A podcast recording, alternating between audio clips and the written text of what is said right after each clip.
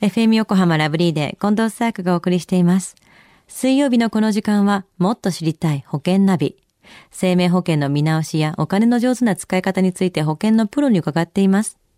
保険見直し相談、保険ナビのアドバイザー、中亀照久さんです。よろしくお願いします。はい。よろしくお願いいたします。さあ、中亀さん、今週の保険のお話は？はい。今週はですね、あの、私の友人からのこの保険の相談なんですけれども、うんはい。あの、やっぱり父親のね、保険証書っていうのがね、出てきたんだけども、はいまだ間に合うの？みたいな、うんうんまあ、そんな話だったんですけども、はい。まあ、友人のね、お父様のこの3回忌の時にですね、なぜかこの保険の証書が出てきたみたいなんですよ。はい。まあ、およそもうね、2年前に亡くなったお父様のね、うんこの保険金はどうなるのかと。まあ、今回は、まあ、保険のこの請求事項とか、うん事項ですよね。うんとか、あの、関連したこの遺産についても若干触れてみたいなというふうには思っております。遺言書とかがないとこういうことってありそうですよね。はい、そうなんですよね。まあ、特にね、親と子供がね、離れて暮らしてるとか、うん結構わからないじゃないですか。はいまあこういうのは多いんですけども、まずはこの生命保険のこの保険金の請求にはですね、3年のね、時効があるというね、点をね、しっかりね、皆さん覚えていただきたいなというふうに思うんですね。うん。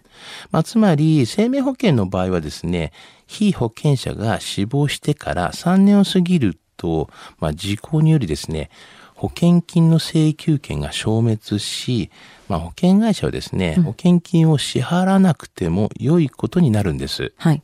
まあ、ただ、あの、担保生命だけはね、保険のこの請求事項っていうのがね、5年になってるんですけどもね。うんうんうんうんじゃあ、時効期間を過ぎたらもう保険金は受け取れないってことですよね。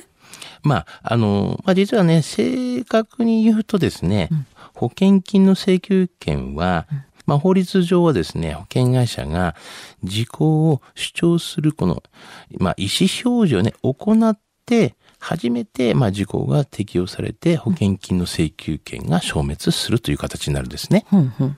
これをですね、まあ、時効の援用と言うんですけれども、はい。まあ、逆に言うと、保険会社がこの時効をね、主張しなければですけども、まあ、請求権は消滅しないということなんですね。うん。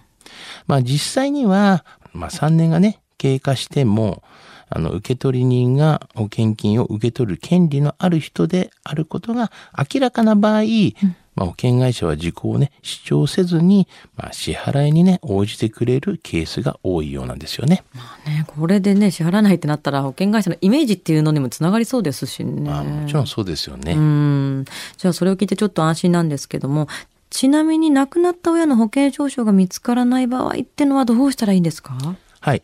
あの、まあ、保険会社からですね、定期的に届く、まあ、契約内容確認のお知らせとか、あと、毎年ね、10月頃に届く、まあ、生命保険料控除証明書っていうのがあるんですけども、まあ、それはないかなとか、まあ、探してみていただければなというふうに思います。うん。見つかったら、そこに記載されている契約内容や連絡先を確認しますと。はい。まあ見つからない場合はですね、通帳やクレジットのこのね、明細をね、調べるとか、うんあと、生命保険協会のですね、えー生命保険、まあ、契約紹介制度っていうのがあるんですけども、はいそういうのをね、利用するといいでしょうね。以前これ説明してくれたやつですよね。はい。3000円とかで見てくれるやつでしたっけ、そうですよね。そうですよね。はい。中上さんのところでは保険相談の中で遺産の整理っていうのもお手伝いされてるそうですね。ねそうですね。まあ、お手伝いっていうか、まあ、一応アドバイスなんですけども、はいまあ例えば、こう、預貯金ですよね。預貯金と自宅というね、二つの大きな財産のね、整理の、まあ、アドバイスをしたりとか、はい。あの、まあ、これはね、やらないとね、必ずね、家族がね、困りますからね。うん。例えば、あの、銀行口座は多くとも3つ以内に減らしておいた方がいいと思いますよね。うんうんうん。あとは自宅についても、まずは権利や、まあ、価格のね、確認が必要ですよね。権利書とか、あと固定資産評価証明書をね、用意するとか。さらに、この地盤とか、あとは、うん建物の番号、あの固定資産評価額といったね、まあ、詳細なこういう情報は、まあ、こうノートとかにね、まとめておくと良いでしょうね。うん。